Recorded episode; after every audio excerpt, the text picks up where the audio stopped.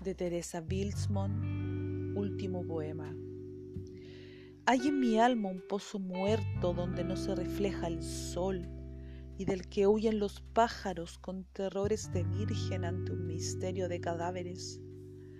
Mi alma es un palacio de piedra donde habitan los ausentes trayéndome la sombra de sus cuerpos para alivio y compañía de mi vida.